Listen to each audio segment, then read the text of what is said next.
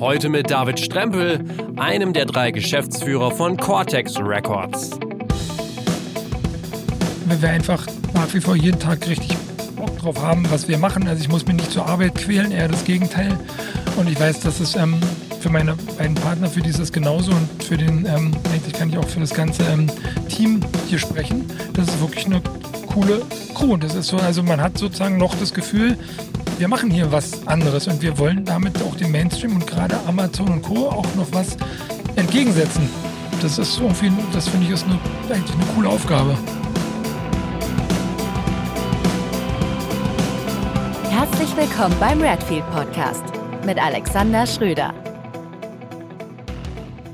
Ich bin heute in Berlin-Kreuzberg bei einem der bekanntesten Plattenläden und Musikmailorder Deutschlands. David Strempel ist einer der drei Geschäftsführer von Cortex Records, die sich seit der Gründung 1988 auf Hardcore und Punk spezialisiert haben. Hallo David. Hey, hallo. Moin. Ihr habt 1988 eröffnet da warst du, glaube ich, auch noch gar nicht so richtig mit dabei und das Ganze war in einem besetzten Haus, wenn ich das richtig recherchiert habe. Kannst du denn auch, wenn du vielleicht noch nicht so direkt involviert warst, mal so sagen, wie war so die Lage, äh, die Situation 1988 hier für euch? Also erstmal war ich 88 schon Kunde im, im Cortex, was rückwirkend, rückblickend für mich natürlich eine total äh, angenehme Sache ist und gleichzeitig spiegelt das die ganze Zeit so wieder dieses äh, Hobby zum Beruf irgendwie dann hm. machen. Ähm, also die ersten Eindrücke, die ich an Cortex habe, sind äh, so mit ein bisschen gemischten Gefühlen äh, okay. verbunden, weil die Szene war natürlich damals viel, viel raffer und da wurde jetzt nicht unbedingt jeder Neuankömmling mit so offenen Armen wie heutzutage äh, empfangen. Also erstmal gab es ja einen Standortwechsel. Das erste Cortex war in der Adalbertstraße. Also ist hier gleich um die Ecke. Und ähm, also die paar Erinnerungen, die ich habe, ich weiß zum Beispiel leider nicht mehr, was meine erste Platte war, die ich da ge okay. gekauft habe. Das ja. frage ich selber mittlerweile oft Leute, wenn ich mich mit denen unterhalte. Ja. Und bei mir weiß ich es leider gar nicht mehr. Ähm, aber ich erinnere mich, dass man halt diese zwei äh, Stufen hochgegangen ist und dann war dieser Laden, das war auf jeden Fall total Abenteuer und äh, spannend. Und ähm, die Leute, die den Laden gemacht haben, waren natürlich die mega coolen Szene-Leute. Und war ganz klar, dass man da nicht dazugehört, wenn man mit der U-Bahn aus Charlottenburg dahin gefahren ist. Tendenziell war ich natürlich auch immer nur am Wochenende da wahrscheinlich dann so Samstag mittags irgendwann. Öfter hatte dann das Cortex auch zu, weil am Tag vorher irgendwie eine Fete war oder sonst was. Wahlweise ein Zettel draußen dran oder kein Zettel. Mm. Und dann war es aber trotzdem so, ich erinnere mich zum Beispiel, ich wollte irgendwie haben, irgendeine Party, ich glaube, es war Suicidal Tendencies, die gab es halt nicht. Ja. Aus verschiedenen Gründen war sie öfter nicht da, war aber halt noch neu. Und ähm, irgendwann wurde mir dann so angeboten, ich könnte aber einen Tape da lassen, eine Kassette. Dann würden sie mir die halt aufnehmen. Ach, okay. Da war man dann schon im ja. etwas cooleren Kreis. Da dachte ich so, äh, eigentlich ist das ja total geil. Ich meine, es würde heute überhaupt keiner mehr machen. Also. Ja. Äh, und auch die, diese verschiedenen Gründe, warum gab es denn die Platte nicht? Das ist ja, äh, das kann man erst sich ähm, da ein Bild drüber machen, wenn man mit diesen Sachen vielleicht arbeitet. Ja. Möglicherweise gab es Probleme beim Vertrieb. Letzte Rechnung nicht bezahlt, man wird nicht neu beliefert oder also es gibt so viele Gründe, aber es gab halt öfter die Platte nicht. Und dann, also je länger man Kunde war, irgendwann wurde mir auch angeboten, ob ich äh, farbiges Vinyl haben will. Das, Ach das gab es auch nur für erlesene Kunden. Ja, ja, das war so. natürlich klar. Man, man wusste ja nicht, okay. was da kommt und wie viel. Also so äh, hat das dann wirklich also Jahre gedauert, bis man so ein Teil vom, vom Ganzen wurde. Äh, und natürlich war es auch noch eine ganz andere Plattenline, weil es gab mhm. ja nicht viele Produkte. Also ja. es gab halt einige Schallplatten, es gab Fanzines, Kassetten. Und dann gab es ein paar selbstgedruckte T-Shirts, also irgendwelche, äh, ich sage jetzt nicht Bootlegs, aber viele Sachen ja, waren wahrscheinlich ja. gebootlegt, weil ich glaube nicht, dass äh, äh, das damalige Cortex irgendwie von Public Enemy oder äh, äh Johnny Cash Merch eingekauft hat. Das waren also die okay. paar Sachen und ich, wenn man jetzt zurückblickt, wie das gewachsen ist oder was sich in der ganzen Szene im Guten und im Schlechten getan hat, das ist echt irre. Hm. wann bist du quasi auf die andere Seite gewechselt des, der Theke? Na, offiziell beim Cortex bin ich seit ähm, 96, ja. also genau auch wie ähm, meine beiden Partner Anni und Udo. Mhm. Die beiden haben im Vorfeld ja schon Fun Records gemacht in der Mittenweiler Straße. Das war so das ähm, Pendant zu ähm, Cortex und das mit, die waren halt ein Tick frischer. Die hatten schon so ein bisschen so einen Fokus auf Straight Edge ja. Hardcore, Orange County, ähm, Affinität zu Skateboards und mhm. so. Und ähm, dann, da, dann kam halt irgendwann die Fusion mit Cortex und ich habe eigentlich angefangen, ich komme eigentlich von, ähm, eigentlich von der Musik selber. Ich war Musiker, hab, äh, bis so, keine Ahnung, paar 90, 92, 93 war ich ähm, bei so einer Berliner Hardcore-Band. Ich habe Charlie's War gemacht, habe Mhm. ich getrommelt. Da sind wir schon von MAD ge gebucht worden. Die haben uns ja früher auch durch ganz Europa auf Tour geschickt. Und ähm, als das aber zerbrochen ist, war ich schon so nah mit MAD, dass ich eigentlich gesagt habe, ich will was anderes machen oder wir wollen was anderes machen. Und damals war auch dieser Spirit noch ganz groß, dass man halt wirklich auch geglaubt hat, man kann was verändern, wenn man denn möchte oder wenn man es halt einfach selber macht. Und wir hatten die Kontakte zu den ganzen Bands. Und da bin ich eigentlich, da habe ich eigentlich das Lager gewechselt. Also vom aktiven Musiker weg zum Label. Bands entdecken oder Bands, äh, Bands eine Plattform geben, um es zum Beispiel besser zu machen als wir. Also meinen ersten Plattenvertrag habe ich äh, unterschrieben bei, äh, bei Noise, also aggressive Rockproduktion äh, als Unterlabel mit nicht unbedingt der besten Vertragsklausel. Okay. Und auch sonst, also ich hatte ja vorher auch schon mit, dem- mit dem Label meine Erfahrung gemacht als Musiker. Also da gibt es ja auch so ein paar Gesetzmäßigkeiten. Also interessant, wie, wie du oder ihr das später sieht, wenn wir Ja. mehr über noch Label Ja. reden. Aber ähm, äh, als Künstler hatte ich jetzt per se nicht die besten Erfahrungen Okay. mit, mit Labels. Also vom kleinsten DIY-Label, wo die erste Charlie's Four Single damals erschienen ist, bis halt dann zu, zu irgendwie großen oder Majors. Ähm, wenn, wenn das Herz für Punk schlägt, dann ist eigentlich so ein, ja, dann muss man ja, das ist schwierig, ein Label zu machen, wenn man gleichzeitig den Bands sagt, ey, ihr dürft nie was unterschreiben für Merchandise, macht das bloß selber. Ja, ja. Das Ja, darf euch keiner wegnehmen. Und dann bist du irgendwann aber auf der anderen Seite, denkst du so, hm, fuck, ey, eigentlich brauchen wir auch mal so ein Motiv, damit wir ein bisschen die Kosten da reinkriegen. Gibt uns doch mal ein Motiv, dann sagen die Bands, hä, letztes Mal hast du doch noch so erzählt. Also das war dann irgendwann halt auch ähm, äh, schwierig. Okay. Ähm, ich hatte noch mal überlegt, ich weiß gar nicht, ob du da jetzt so viel zu sagen kannst, aber ähm, weil du erst 96 reingekommen bist, so richtig aktiv. Aber ähm, dadurch, dass es euch schon so lange gibt, habt ihr nun auch viel mitgemacht. Also CD-Boom, äh, Schallplatten äh, oder CD-Krise dann auch, Schallplatten sind wieder hochgekommen. Wie hast du das so wahrgenommen? War das, also, also wie, wie ging es damals los? War das so wie heute viel Schallplatten oder war dann irgendwann der Laden noch mal voll mit CDs oder? Total voll mit CDs. Ja. Also irgendwann war wirklich alles voll mit CDs und Mhm. wir haben diesen Boom schon ziemlich gut auch mitgekriegt. Also zum einen waren wir damals bei diesem großen Vertrieb. Ich würde sagen, Semaphor hießen die. Es war, Okay. war Semaphor, war halt ein deutscher Vertrieb. Die wiederum haben, sind von klein zu total riesig geworden, weil die haben zum Beispiel Offspring im Vertrieb gehabt und Okay. sind mit, also mit dieser, also die haben sozusagen mit Offspring Millionen gemacht. Die haben an einem bestimmten Punkt ihre, ihre Vertriebsleute, ihr, ihr, ihr Marketingkader für, für Deutschland haben die nach Mallorca eingeladen. Und, und so eine Sache, da war Ja. wirklich richtig viel Geld Ja. ähm, drin, bis es dann halt denen irgendwann um die Ohren geflogen ist mit Retouren und, und was dann Mhm. halt irgendwann hat er halt die CD abgekackt. Und wir haben es auch gemerkt, als Label von Troopers zum Beispiel, ich meine, wie, was wir für eine Unmengen von Troopers-CDs verkauft haben in der Zeit, wo man halt CDs gut verkaufen Mhm. konnte. Ich weiß jetzt nicht genau, wann die Gassenauer kam, es war wahrscheinlich so 98 oder Mhm. so. Aber von der Band wie Troopers haben wir äh, über 100.000 Einheiten verkauft. Wahnsinn. Also ich meine, das hat uns auch eine Zeit lang so wie den Arsch gerettet, also dass wir dieses Label Bedrock Records hatten, was ja von mir eigentlich gegründet, also um nochmal auf den Anfang zurückzukommen, Ja. das war mit mein Einstieg bei Cortex, ich hatte ja nichts. Ja. Also als, äh, am Anfang sind MAD, Fun Records und Cortex fusioniert. Mhm. Ich war ein Teil sozusagen ähm, von MAD, da wurde teilweise Geld mitgebracht, teilweise Know-how, teilweise Connections, wie man es halt so damals gemacht hat.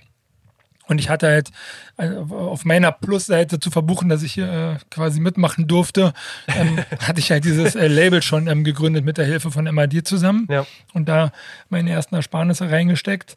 Und ähm, dann hatten wir halt diese Berliner Band Troopers und die hat sich eigentlich von Anfang an ziemlich gut verkauft, aber halt nicht so gut wie dann halt mit der Gassenauer. Das war ja extrem. Und auch im Vergleich zu, zu heutigen Zeiten, wir haben da äh, nicht einzelne CDs verschickt, sondern immer mindestens 25er Kisten oder gar hunderte. Also es war wirklich, äh, so schnell konnten wir die teilweise gar nicht ja nachpressen. Ja. Also dann ist noch die nächste Frage, haben wir die dann auch alle so schnell bezahlt gekriegt? Leider nein. Ja. haben wir auch viele Fehler gemacht, aber ähm, allein von Einheiten war das natürlich äh, Wahnsinn und das war hauptsächlich CDs. Also wir haben, also wenn ich jetzt mal, manchmal guckt man ja so bei Discogs, wir haben da jeweils Einmal haben wir gar kein Vinyl gemacht von Troopers, einmal eine 300er Auflage oder eine 500er. Also das war also eigentlich überhaupt nichts im Vergleich zu den CDs. Ja. Was steht jetzt im Laden? Nur noch Schallplatte, oder? Ja, Gibt's also die Schallplatte ist sehr, sehr stark zurückgekommen. Jetzt so seit wahrscheinlich vier Jahren circa. Mhm. Wir haben auch ähm, vor einer Weile den Laden nochmal umgebaut. Da haben wir erstmal gemerkt, dass eine CD ist ja genau halb so groß wie eine Platte. Oder eine Platte genau doppelt so breit wie eine CD. Man konnte also diese Fächer relativ easy modifizieren. Ich weiß jetzt auch überhaupt nicht, ist das ähm, Zufall oder war das sogar irgendwie Absicht? Also vom Format her hätte auch anders, hätte auch anders sein können. Aber ja. wenn du halt einen Laden machst, dann merkst du, weil man, ha, du kannst also in dieselben Fächer, du musst halt nur in der Mitte das Brett rausbrechen, dann kriegst du wieder mehr Schallplatten rein. Ja. oder, oder halt irgendwie ähm, andersrum. Und ähm, wir haben es, also man sieht es bei uns jetzt im Laden total. Also die mhm. CDs gehen in den Hintergrund. Und äh, als Beispiel vor zwei Jahren oder so hatten wir ähm, zum Beispiel die neue Madball, ist ja für uns ein relativ starkes Thema ähm, mit New York Hardcore. Da haben wir ähm, noch in der, in der Zeit, wo die Pre-Order lief, also bis zum VÖ-Datum, ich glaube am Tag des VÖs haben wir die letzte Platte verkauft, da hatten wir dann sozusagen 300 Schallplatten verdreht und gleichzeitig irgendwie 25 CDs auf der Pre-Order gehabt. Also so krass ist der mhm. Unterschied. Und auch ähm, die Leute, die bei uns hier den Einkauf machen, die ähm, haben ganz klar auf dem Zettel, eigentlich ist die CD tot und kauft selbst von den Evergreens nicht mehr fünf, ein oder zehn, sondern kauft einfach eine, die wird verkauft und wenn die weg ist, kann man die nachbestellen. Macht natürlich viel mehr Aufwand. Aber bevor man dann da sitzt mit dem ganzen ähm, nicht retournierbaren oder nicht verkaufbaren Material, muss man sich davon mhm. natürlich irgendwie äh, schützen. Mhm. Wenn man jetzt äh, Cortex jetzt anschaut, kannst du einmal gerade so einen Einblick geben, wie viele Mitarbeiter hat Cortex? Ihr habt ja nicht nur den Plattenladen, ihr habt ja auch Mailorder und noch einen weiteren Laden. Einmal kurz so, wie viele Mitarbeiter habt ihr, wo seid ihr ähm, aktiv, beziehungsweise in welchen Bereichen sind auch diese Mitarbeiter aktiv? Na, jetzt ganz aktuell sind wir, glaube ich, 20 Leute, uns drei eingeschlossen. Mhm. Und ähm, sind jetzt nicht alle äh, äh fest auf, auf Vollzeit fest angestellt, wir sind aber fest angestellt. Ähm, und wie gesagt, dass wir haben einmal das, den Cortex-Laden als, äh, als Hauptgeschäft, dann noch den kleinen Laden um die Ecke, den Selector. Da, da braucht es aber nur eine Person, aber die muss natürlich dann auch jeden Tag ähm, da sein. Da gibt es dann Mode? genau, so ein bisschen das, spezialisiert auf, auf, wir nennen es uh, The Heart of British ah, okay. Fashion in mhm. Berlin. Wir haben da ähm, die Klassiker ähm, Dr. Martens, Fred Perry, ähm, wir haben da diese ähm, Brixton-Hüte mhm. äh, und so ein bisschen das, was da so ähm, drumrum gehört. Manche Marken sind wieder weggebrochen, dann kommen neue dazu. Der ja. jüngsten zum Beispiel so Hosenträger. Ähm, und, und darum rum ist halt hier das Büro, da stehen wir ja auch gerade, da wo die ganze Ware ankommt und das ist sozusagen eigentlich der Hauptjob hier, also die Erfassung der, der Ware. Also die Ware kommt an, da muss ja eingepflegt werden, gecheckt werden, dieses ganze Brimborium darum, das schluckt also A, wahnsinnig viel Zeit und macht es damit halt unheimlich kostenintensiv. Also auch wenn wir manchmal da sitzen und überlegen, was kann man denn ähm, besser machen, wo, also damit irgendwann mal ein Taler übrig bleibt, ja, weißt ja. du? Ähm, und da kommen wir immer wieder dazu, dass wir halt ähm, die Sachen, also für unser, also wir machen sie so gut wie wir können, aber wir machen sie teilweise halt so gut, dass es halt so aufwendig ist okay. Mhm, und dann damit mhm. zu teuer wird. Aber anders können wir es uns irgendwie halt auch nicht vorstellen. Mhm. Also aber ihr macht ja auch den Mailorder. Und wenn man das jetzt mal sich so anschaut im Vergleich, so Laden und Mailorder, kannst du da, ich meine, du musst jetzt keine Umsätze sagen, aber wenn man es so prozentual einsortiert, wie viel macht dann der Mailorder im Vergleich zum Ladengeschäft? Also ganz genau weiß ich es wirklich immer nicht. Es war immer so ein bisschen so 50-50. Ähm, oh. Und, mhm. ähm, und das haben wir aber nie so sehen wollen, weil also nicht, dass wir den Mail oder so stiefmütterlich behandelt haben, aber es war ganz klar, als erstes muss der Laden aufgeschlossen werden und der mhm. Laden muss auch als erstes funktionieren und funkt und, und, und halt äh, funktionieren. Aber ähm, jetzt hat der Mailorder tatsächlich den Laden ähm, überholt. Ach also ja, okay. der, der mhm. Mailorder ähm, brummt da auf jeden Fall ähm, besser. Sofern man sagen kann, also weil Mailorder hat halt keine Ladenmiete letztendlich. Mhm rein jetzt für die Fakten müsste der ja bei mir Miete bezahlen. Die Sachen lagern ja im Laden, wo, wo so. unser Stock steht. Mhm. Also so, man kann das nicht so gut ähm, aus, auseinanderrechnen. Äh, der Mail aber natürlich viel mhm. weniger Manpower als so ein, als so ein Laden. Ja. Ähm, aber für uns sind das natürlich total erfreuliche ähm, Zahlen und auch, auch eine Sache, die einen beruhigt, weil bei so einem Laden, wir wissen nicht, wie lange wir hier letztendlich mhm. bleiben können. Wir unterschreiben und dann, wenn wir den Mietvertrag verlängern, wissen wir, wir sind hier nochmal fünf Jahre länger drin. Und ähm, äh, ja, aber man weiß halt nicht wirklich, was passiert. Auch die, weiß nicht, wie oft du in Berlin bist, aber die Straße hat sich ja schon geändert in den Mhm. letzten zehn Jahren. Ich muss Ganz, sagen, Kreuzberg ist das hier. ja, also ganz klar hat sich aber hier, äh, also die Gentrifikation ist ja also mit äh, sieben Meilen Stiefeln schon durchgerast und es wird sich auf jeden Fall in den nächsten fünf Jahren noch ähm, krass verschlimmern. Und wir brauchen auch am Schluss nicht der letzte Einzelhandel sein, der hier zwischen lauter, ähm, also sobald ein Einzelhandel hier rausgeht, hast du danach halt Gastro drin, Okay. wenn die sich Mhm. halten kann. Ja. Und ähm, im schlimmsten Fall halt Gastro mit viel Geld hinter sich. Also Okay. könnten dann Ketten sein oder sonst Ja. was. Soweit ist es ja überhaupt nicht. Also Kreuzberg ist echt noch dieses gallische Dorf, was viele Leute so ähm, äh, im Idealfall so vor sich sehen. Und also das stimmt auch noch, aber die Frage ist halt wirklich, wie lange noch? Mhm. Okay, krass. Wenn man jetzt auf den Mailor da guckt, wenn ihr sa- sagt, wir haben so eine absolute, absolute Hochzeit, wie viele Pakete verlassen euch dann so äh, am Tag? Ich so wünschte, einzuordnen? ich wünschte 500, aber so viel ist natürlich Ja. bei weitem nicht. Ich würde sagen, ich, also ist jetzt blöd, wenn ich irgendwelche Sachen sage, die am Ende nicht stimmen. Ich würde Ja. jetzt mal sagen, so um die 50. Okay. Und äh, was ist so die stärkste Zeit? Ist das dann klassisch das Weihnachtsgeschäft oder hängt das wirklich ab von so äh, Pre-Order? Ja. Phasen. Also Mhm. mittlerweile hängt es tatsächlich Ja. von den Releases ab. Okay. Aber natürlich Weihnachten ist ganz klar, wenn die Leute äh, Geld kriegen, extra Geld, es Ja. als, als äh, von der Arbeit oder von zu Hause, dann ähm, können die Leute natürlich auch mehr ausgeben. Obwohl man da sagen muss, also selbst die truesten Punker zu Weihnachten kaufen die im Zweifelsfall halt auch ihre Sachen. Äh, Ja. In Berlin halt am, am, am Alex im Kaufhaus, weil sie noch eine Molinette brauchen oder was weiß ich. Ähm, deswegen haben wir zum Beispiel nicht ähm, diesen klassischen geöffneten Sonntag, diesen Ja, Adventssonntag, wo alle sonst äh, offen haben und sich da irgendwie mit dem äh, Superkommerz und Kapitalismus äh, äh, die krasse Keule geben, weil das einfach Ja. hier nicht funktioniert. Also die Mhm. Urstraße ist tot.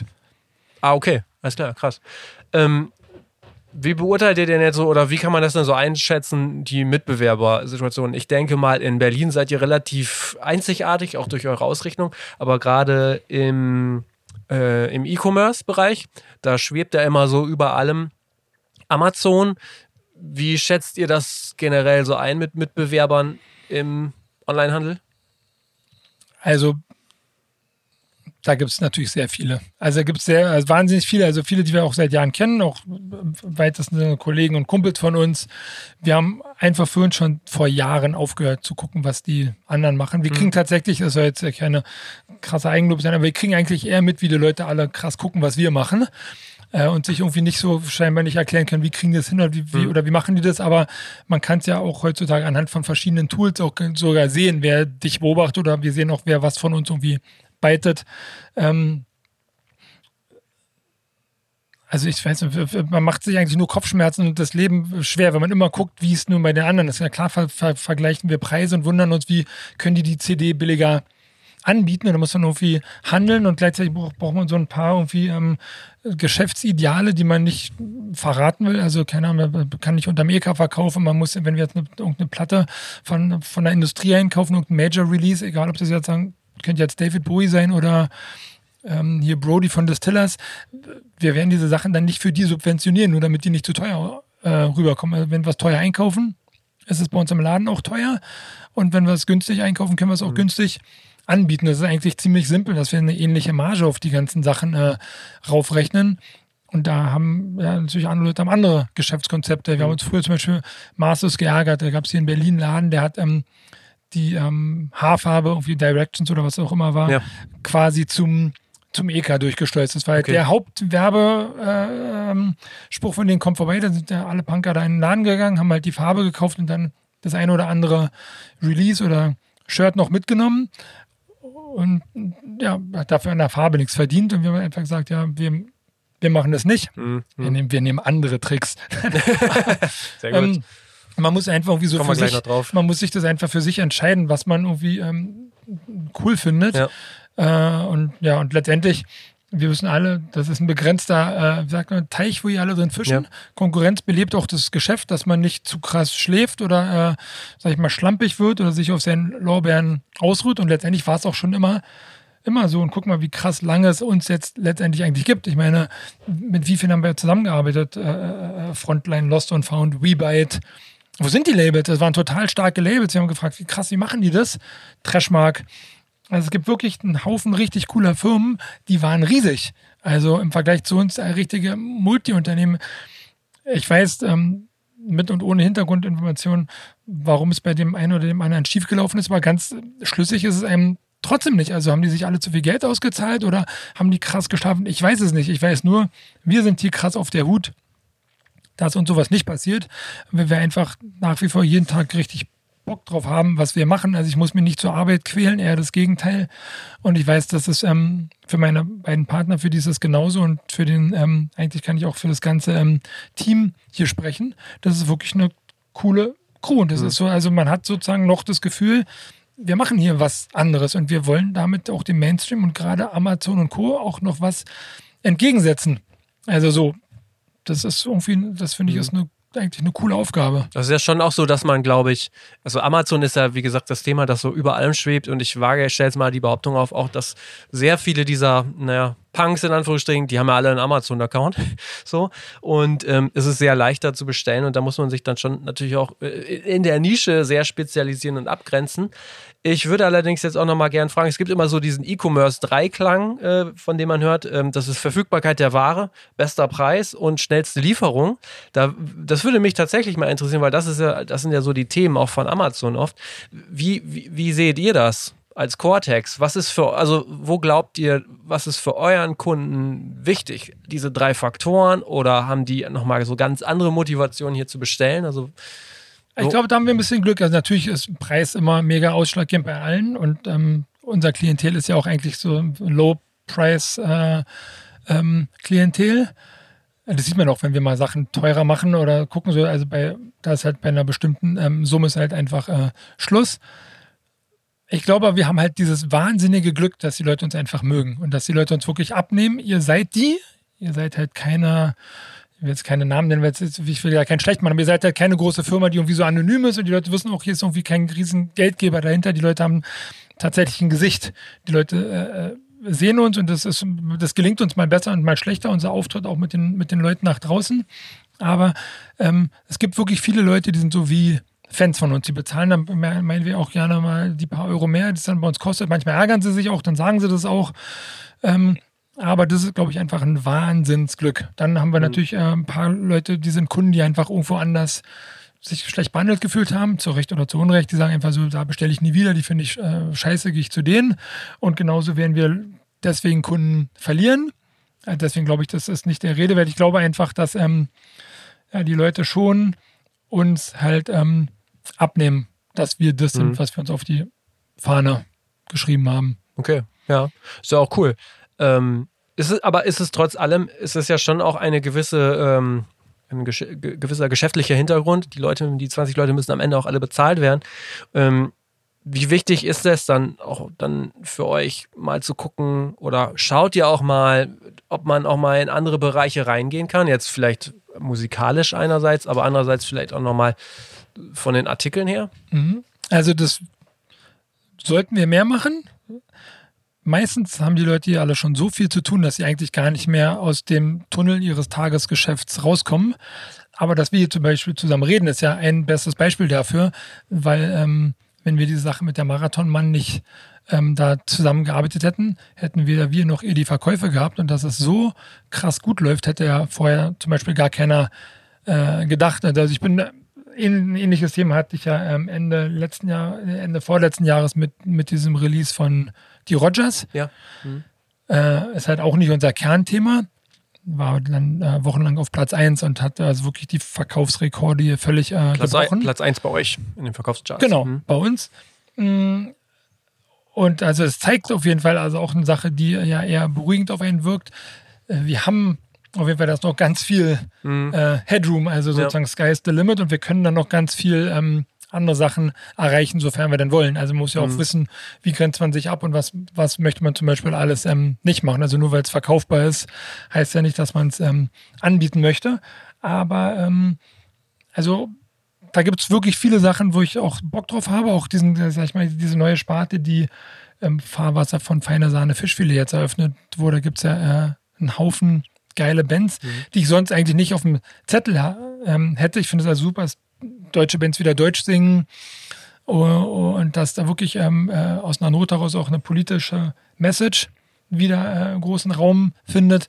Das habe ich persönlich zum Beispiel jahrelang im Hardcore vermisst und auch gerade in diesem harten Segment des New York Hardcore. Also das ist jetzt nicht alles unpolitisch, aber viele Sachen sind mir da über die Zeit auch einfach ein bisschen zu ähm, platt geworden. Und wenn ich mir jetzt Sachen anhöre wie ähm, 100 Kilohertz oder ähm, was wir haben wir uns gerade ähm, neulich mit beschäftigt, Agne Kid Joe oder auch mhm, ja, ja. das Zeitproblem ist, da sind wirklich super Sachen dabei. Das äh, bringt mich zum Lachen, da freue ich mich. Ich gucke von denen die Videos teilweise gut gemacht, teilweise ein bisschen dilettantisch. Man, das sind Kids oder junge Leute, die haben Bock auf Mucke. Das gibt mir so viel Hoffnung und gibt mir selber so viel zurück vom, vom Punkrock und was wir hier äh, weitermachen können. Das ist einfach äh, mhm. geil. Und es ist aber auch so, dass ihr, ich habe gesehen, ihr habt zum Beispiel Hardcore-Seife, ihr ähm, du sprachst gerade von Haarfar äh, Haarfarbe. Guckt ihr euch denn auch mal in, in, in solchen Bereichen noch weiter um, dass ihr da Potenzial seht? Also ich habe zum Beispiel bei, bei, uns in der Gegend gibt es, ich weiß nicht, ob du den kennst, Thorsten Pistol, Pistole Food. So, das ist ein, ein Typ, den ich jetzt auch so entdeckt habe, den würde ich auch eigentlich gerne mal im Podcast haben der ähm, hat in erster Linie, glaube ich, eine Fischzucht und ist halt so ein totaler Hardcore-Typ. Also der mag halt Hardcore gerne und äh, beschäftigt sich viel so mit Kochen. Tim Melzer beliefert der, glaube ich, und und und. Also jetzt alles sehr oberflächlich, aber der bringt auch was zusammen. Der macht auch selber Hardcore-Events mit, ich glaube, verbunden mit Kochen. Also der bringt so Sachen zusammen, wo ich sagen würde, Hardcore und irgendwie gutes Essen, im Leben nicht drauf gekommen, dass das funktioniert. Ähm, das sind so Sachen, wo ich denke, so krass, vielleicht gibt es auch nochmal so neue Dinge, die man hier an, einführen kann. Food-Bereich, Accessoires oder so, auch in diesem Kontext Hardcore. Guckt ihr euch solche Sachen dann auch an? Äh, ist das für euch auch mal eine Option? Wie gesagt, Hardcore-Seife fiel mir jetzt irgendwie so ins Auge. Äh, kann man das ausbauen? Mm, ja, ich glaube schon, so, sofern es halt halt real bleibt und ja. nicht so, das darf halt nicht rüberkommen wie irgendeine Art von Ausverkauf. Und ähm, also viele von diesen Sachen würde halt den Tellerrand verlassen oder Merch machen. Hm. Ich bin halt der totale Merch-Nerd. Und ähm, das sind da, also vieles davon sind halt einfach meine Ideen. Ich wollte zum Beispiel schon, schon seit Jahren eine Seife machen, eine schwarze Seife. Das passt zu uns. Ich habe mir überlegt, wie kann man irgendwie das Logo reinlasern und auch in, in dieser ganzen Diskussion mit Nachhaltigkeit äh, hatten wir auch zu Hause viel äh, äh, geredet mit meinen Töchtern, dass man halt diese Duschverpackung sein lassen kann. Da habe ich gesehen, es gibt irgendwie Bambus oder Holz und Bambus gemischt und Seifendosen. Vielleicht könnte man die irgendwie mit dem Logo belasern oder veredeln. Das war dann letztendlich zu teuer. Einfach nur, weil ich, ich habe eigentlich Bock, selber eine zu haben oder für, für mich, meine Familie, meine Kumpels. Ja. Und leider muss man dann noch die anderen 99 verkaufen. Deswegen, deswegen klappt es halt okay. manchmal nicht. Und da, also, da merke ich auch, da bin ich sehr froh, dass ich meine Partner habe und ja. auch mein Team, weil da endet dann meistens meine Begeisterung, wenn man dann die anderen Sachen noch loswerden mhm. muss und möchte. Und mit der Seife war es dann zum Beispiel ein ganz glücklicher Zufall, dass ich dann zufällig in Berlin beim ganz anderen äh, Arbeitsmeeting diese äh, kleine Seifenmanufaktur äh, getroffen habe. Also wirklich total durch Zufall und habe die äh, gefragt, was sie da machen, wie sie es machen. Und die waren erst so ein bisschen skeptisch und dann, nachdem man eine Weile sich unterhalten hat, ähm, kam raus, dass die ähm, das Cortex vom 1. Mai kennen, von unserer Bühne ah, okay, und die ja. mögen. Und erst waren sie halt skeptisch und dachten so, warum hier eine Seife und wozu? Mhm. Und mit, mit die Beläsern fanden sie auch blöd, weil die halt auch den Nachhaltigkeitsgedanken haben, dass sie dachten, Seife ist halt Seife, die muss nicht noch irgendwie geprägt sein. Ähm, aber dann, als diese Sache mit der Bühne ähm, raus war, da war es schon äh, geritzt, haben die gesagt, mhm. ja, die machen mir die. Okay. Einfach. Und, ja. und die haben die Seife halt ursprünglich gemacht für ihre Tochter, weil die irgendwie eine empfindliche Haut hat und die normale Seife, wo welche unnötigen Zusatzstoffe drin sind, nicht vertragen hat. Und dann haben die sich da halt irgendwie darauf spezialisiert und ist irgendwie so ein, ja, also total interessante Geschichte auch von denen. Und dann ähm, war es glücklicherweise oder durch Zufall halt auch kurz vor Weihnachten, wo die Leute halt so was Kleines mal so nebenbei vielleicht mitnehmen. Abgesehen davon, dass er gut riecht, wenn man nicht den ganzen Tag neben der Kiste sitzt, wo 100 Stück drin gelagert werden.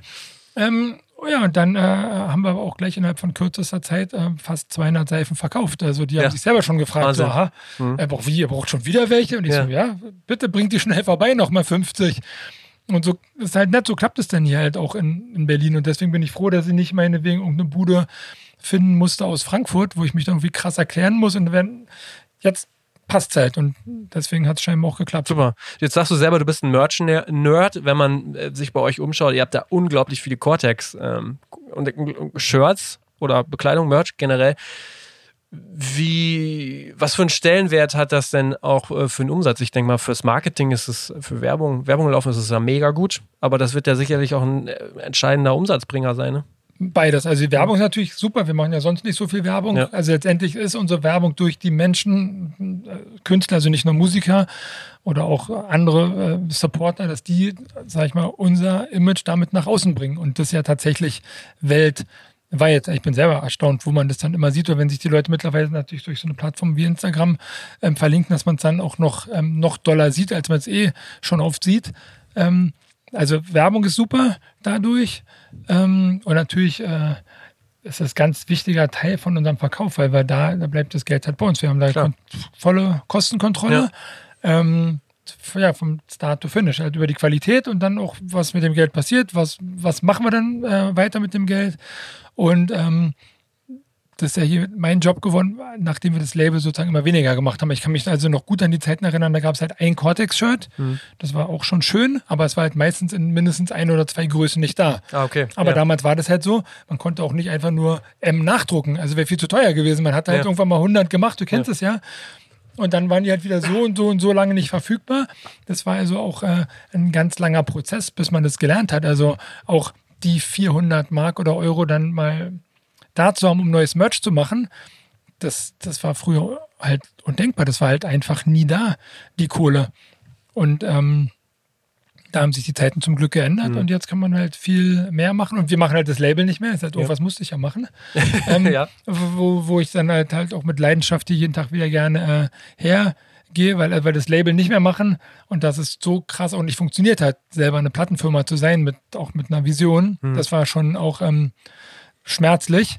Und ähm, ja, ich bin total froh, dass wir dieses Merch sozusagen da weiter ähm, ausgebaut haben und es macht mir halt totalen Spaß. ja, ihr macht sogar euer eigenes Bier, habe ich gesehen, ne? Ja, Das ist, ist das auch so eine, aus einer Laune heraus entstanden? Oder? Aber ich meine, wie cool, ne? Ihr trinkt euer eigenes Bier und verkauft das hier im Laden? Genau, das war genau so eine Laune. Also letztendlich bin ich wahrscheinlich sogar der einzige Straight Edger, der sein eigenes Bier hat, weil ich trinke, trinke nämlich gar keinen äh, Alkohol. Da war das also ähm, 2013, als wir eigentlich unser offiziell unser 25-jähriges Jubiläum gefeiert haben.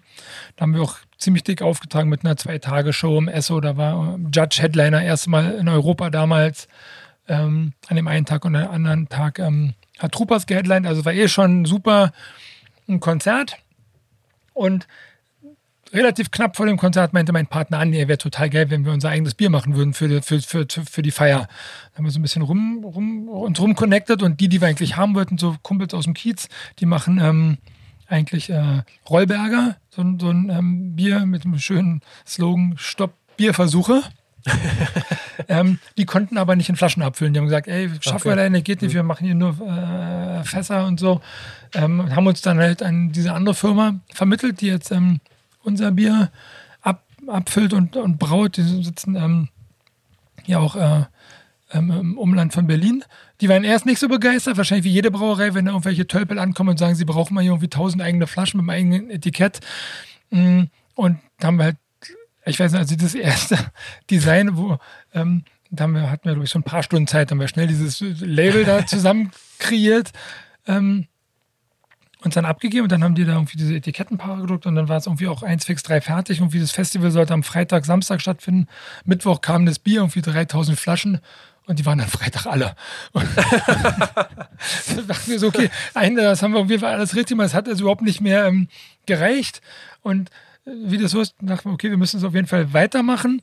Wieder da angerufen und gesagt, ja, wir brauchen Neues, wir müssen jetzt irgendwie mehr machen. Was kosten irgendwie 5000 Etikettenpaare? Da kam raus, kostet genauso viel wie 3000. Wir haben ja vorher nicht gefragt, warum wir, wo die nächste Preisstaffelung ist. Ich so, okay, gut, dann machen wir jetzt das. Das war also sehr, auch wieder sehr viel Learning by Doing. Und dann, äh, glaube ich, so nach der vierten oder fünften Abfüllung haben die mal äh, hintenrum, diese Brauerei, die anderen Leute gefragt, sag mal, wer, wer, wer trinkt denn das Bier überhaupt von denen? Und dann haben die Rollberger Jungs denen gesagt, ich glaube, die trinken es selber. Und seitdem mögen die uns. Schön. Ja, außer dir. Und, und dann haben wir einfach gemerkt, scheinbar war ja da sowas da wie so eine Sehnsucht nach einem Kiezbier oder nach einem eigenen Bier. Ja, und obwohl ja. es relativ teuer ist, weil es einfach, man kann da die, man kann es halt nicht billiger machen. Es ist eine kleine, ist, keine Ahnung, Bio-Hopfen und Bio-Malz und das ist auch nicht lange haltbar. Also eigentlich ist es auch wieder so ein widersinniges Ding. Eigentlich sagst du, du machst ein Bier und dann willst du immer so schnell wie möglich immer größer werden und die ganze Welt beliefern. Aber uns reicht es, dass wir das Bier halt da haben. Es gibt hier noch einen befreundeten Späti in der Ohrstraße, der kriegt es noch, wenn wir zu haben, ab 20 Uhr, dann kannst du das Bier da kaufen. Und letztendlich reicht uns das. Ähm, weil ansonsten brauchst du irgendwie eine Logistik. Wann läuft's ab? Dann musst du es wieder zurückholen und Ja. die Ja. ausfahren. Das, das kriegen wir nicht hin. Es reicht schon, dass es nervt, dass wenn das Bier alle ist, müssen, müssen wir das da abholen. Ähm, und all solche Sachen. Aber es ist natürlich toll, dass wir es da haben. Das ist so ein totales Ding, was natürlich auch äh, Fans und Freunde so mitnehmen und sich damit fotografieren. Also es ist schon so eine Art Andenken. Aber das bis dahin reicht so. Und natürlich habe ich immer auch äh, Ideen, wie könnte man das weitermachen. Da frage ich mich, ja, wieso fangen wir nicht an, irgendwelche coolen Punk-Festivals damit zu versorgen, als Backstage-Bier erstmal zum EK oder ich meine, es gibt noch so viele Ideen, aber ähm, irgendwann will man ja auch dann doch mal nach Hause gehen. Aber es ist schon so, dass ähm, das Bier gibt es bei euch im, im Plattenladen. Das ist schon auch so eine Art äh, weiterhin Treffpunkt. Das heißt, die Leute gehen hin, kaufen vielleicht gar nicht eine Platte, kaufen, trinken aber ihr Bier und hängen dann irgendwie eine Stunde ab. Auf jeden Fall, Ja. ja, ja. Das Okay. sage ich je öfter. Wir sind also schon so ein bisschen so ein Schmelztiegel auch zum sich halt verabreden, gerade be bevor man auf eine Show geht und wie bei uns Nummer eins vorglühen. Wofür es natürlich wichtig ist, dass die Shows auch bei uns noch im Kiez sind. Also wenn die Shows im, äh, im Esso sind, im Wild at Heart, im, im, im Binu und sowas alles, dann ist gut. Natürlich ist Esso für uns perfekt. Ähm, wenn die Shows jetzt nur noch ähm, vermeintlich irgendwo im Osten stattfinden, meinetwegen nur noch äh, Cassiopeia, äh, alle möglichen anderen Clubs, ist für uns schlechter, weil Ja. wir verkaufen dann A, weniger Tickets und B, äh, bringt es den Leuten nichts, vorher bei uns vorbeizuschauen. Ähm, insofern muss man halt immer auch in dieser eigenen Szene arbeiten. Also deswegen arbeiten wir auch immer an einer guten, guten Partnerschaft weiter mit dem SO36, dass wir die in Sachen zuschanzen oder die uns, dass man sich da halt gegenseitig hilft, um diese Subkultur am Leben zu halten. Aber hätte man dann nicht auch das Potenzial, zum Beispiel eine Kneipe aufzumachen einfach? Also mit der Kneipe, die waren, wir hatten natürlich schon solche Ideen vom veganen Burgerladen über Tattoo-Shop und, Ach, okay, ja. und ein Kneipe, das haben wir uns alles schon überlegt, weil auf mehreren Beinen steht sich bekanntlich besser Ja, genau. als auf einem oder äh, gar äh, auf betrunkenen Beinen. Aber dann haben wir irgendwann auch gesagt, ey, Schuster, bleib bei deinen Leisten. Was wir wirklich gut können, ist, wir sind Händler. Wir kaufen von Leuten die Sachen ein, die haben unsere Marge und dann verkaufen wir es weiter. Und ähm, also sozusagen, wir wollen uns auf das ähm, ähm, weiter fokussieren, was wir eigentlich können.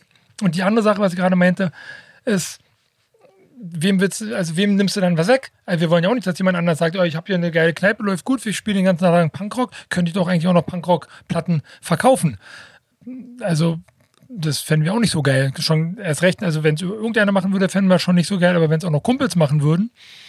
Und jetzt hier gibt es halt das Franken, da gehen wir seit eh und je hin, dann gibt es den Trinkteufel, gibt es das Wild at Heart, also sehr viel mehr Kneipen brauchst du ja nicht in, de in deiner Laufnähe. Gibt noch ein paar andere äh, coole Kneipen jetzt neu. Gibt noch die gibt's hier. Ähm, gibt genug Kneipen, wo wir gerne hingehen, wenn man dann halt, also Ja. das ist sozusagen, äh, ja, eigentlich, ähm, ja, würde es erstmal nicht in Frage Okay. kommen. Aber eine Sache muss ich schon nochmal aufgreifen, das hast du eben gesagt, das wundert mich schon, beziehungsweise da hätte ich jetzt auch gedacht, da steckt noch viel Potenzial drin, wenn man zumindest, ähm, wenn man es möchte, weil du sagst ja, oh, Platten, Platten, Plattenfirma so, das, äh, keine Ahnung, wie das funktioniert, für uns hat es gar nicht funktioniert.